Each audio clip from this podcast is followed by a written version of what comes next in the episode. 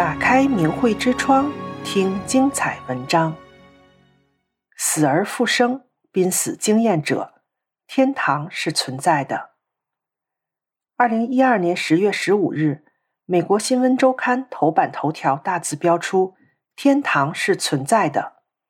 报道中写着：“天堂在哪里？就在你的头顶。伸出你的手，朝向骚动不安的天空。在天空的深处，一缕光线泄露了天机。啊，这就是上界的启示。”该报道源自美国著名神经外科医师埃本·亚历山大所著作的《天堂的证据》。亚历山大说：“我已经证实，人死了以后还会有生命。”同年十二月四日，法国广播电台刊登文章：“人死了就化为乌有，这点大家都知道。然而有时也有疑惑：死后还会有生命吗？或许真的有灵魂。”更有甚者，还能上天堂？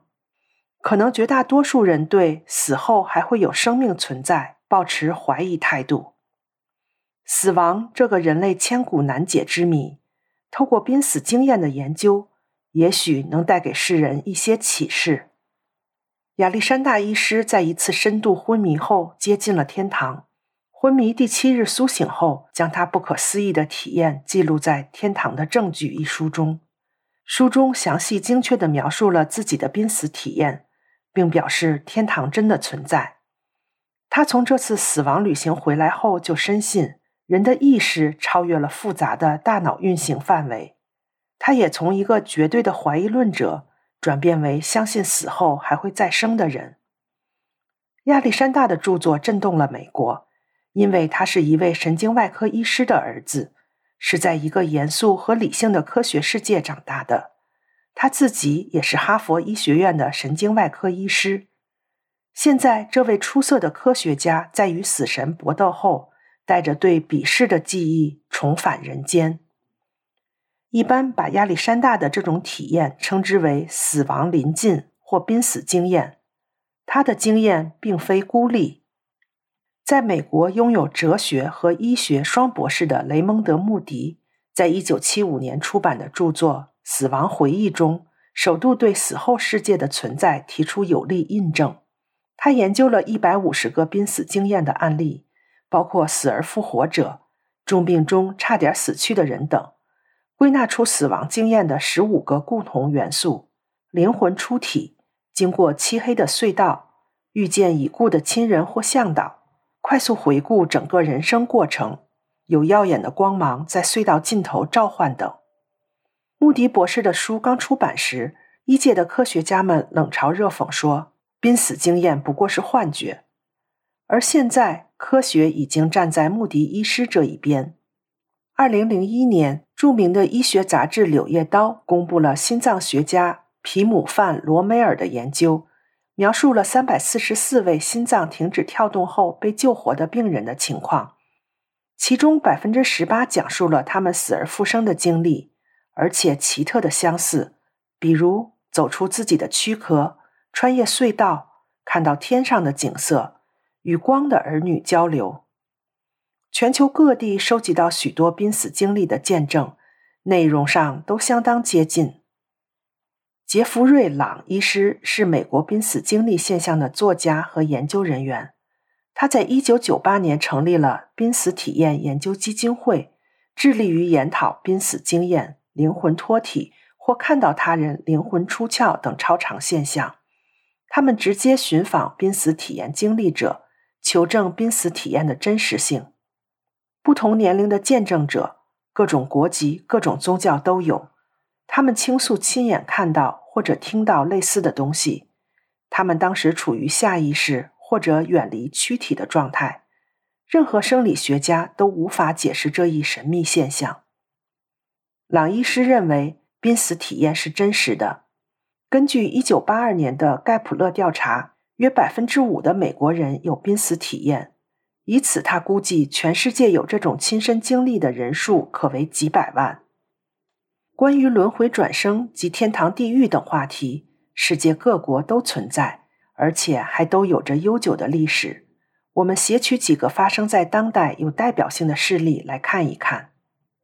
中国现代快报曾报道过埃本·亚历山大医师的经历，说他虽然不是第一个经历过濒死体验的人，但却是第一个在大脑皮质完全瘫痪、身体时刻处于医学观察的情况下游历天堂的人。二零零八年秋天，亚历山大罹患了罕见的细菌性脑膜炎，细菌侵蚀了他的脑脊髓液。导致大脑皮质神经元完全陷入瘫痪状态，他昏迷了整整一周。在这七天中，亚历山大的身体毫无知觉，没有意识，大脑的高级功能完全停止运作。这种深度昏迷在医生看来与死亡几乎没有区别，唯一的就是他还有呼吸。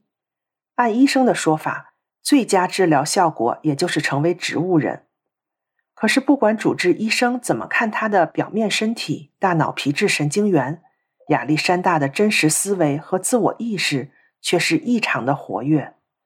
亚历山大醒来后回忆说，他的天堂之旅从一个充满云朵的地方开始，它在云端飘着，在一个声音像似雨滴却又不会把人弄湿的地方，云朵之上有透明而发光的生物，成群结队的飞过天空。留下了长长的流光溢彩般的线条，他无法用语言准确描述，但他知道他们和地球上的所有生物完全不同，是更高级的生命形态。他还听到充满欢乐的圣歌，他感到自己在那样的世界中，视觉和听觉不是分开的。他能听到天空飞翔的美丽生物，他能看到美妙欢快的歌声。每个事物既是独立。又是融为一体。特别的是，在他这段奇异的旅途中，有一名年轻女子始终陪伴着他。他们之间使用思想来传递讯息，这些信息特别的缓和、宁静、清晰，像风一样穿透身体。他立刻就能领会其含义。亚历山大用自己的心思发问：“这是什么地方？我是谁？为什么我在这儿？”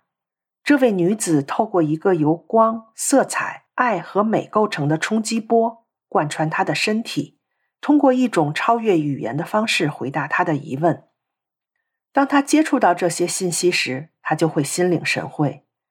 他对他说：“你会永远被爱着，你再也不用感到害怕，谁也不会对你做出不好的事。”这些奇幻的经历。亚历山大说：“比他经历过的真实生活还要真实。”身为经验丰富的神经外科医生，亚历山大原本坚信大脑产生意识，宇宙是不带有任何情感的。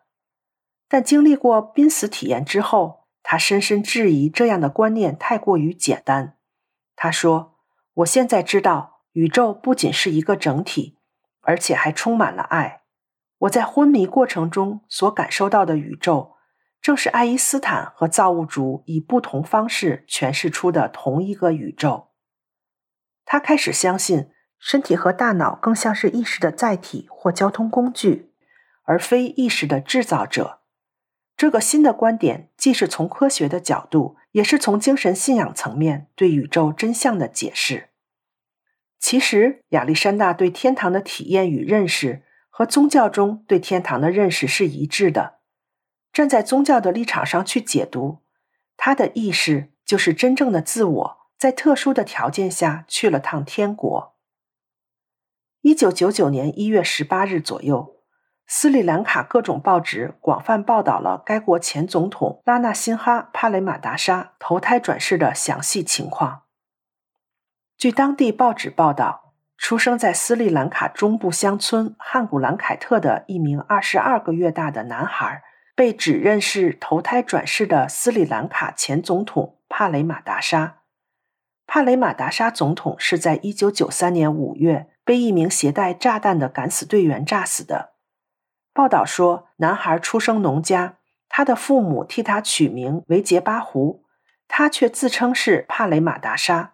甚至把帕雷马达沙的家人说成是自己的家人。他每天凌晨三时起床，和已故的总统一样行佛教仪式。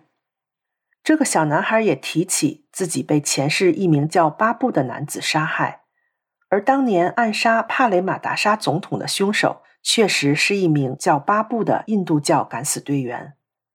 后来经过核实，他所说的前世的老婆和小孩等情况完全属实。他不止一次看着硬币上的头像说：“那就是他。”前世的同事去看他，他能认出来不少，表现出和他们很熟悉。带他到前世被害的地点时，他伤心的哭了。在东方文化中，涉及轮回转生、天堂、地狱等话题的内容很丰富。讲到天，有三十三层天或九层天之说，而且不同的神佛还都主持着不同的天国世界。说到地狱，有十八层地狱之说，主管地狱的阎王及索人性命的无常鬼，个个都形象鲜明。话及轮回转生，佛家的六道轮回说非常完备。如何转生呢？这与人在世间的行善与作恶有密切的关系。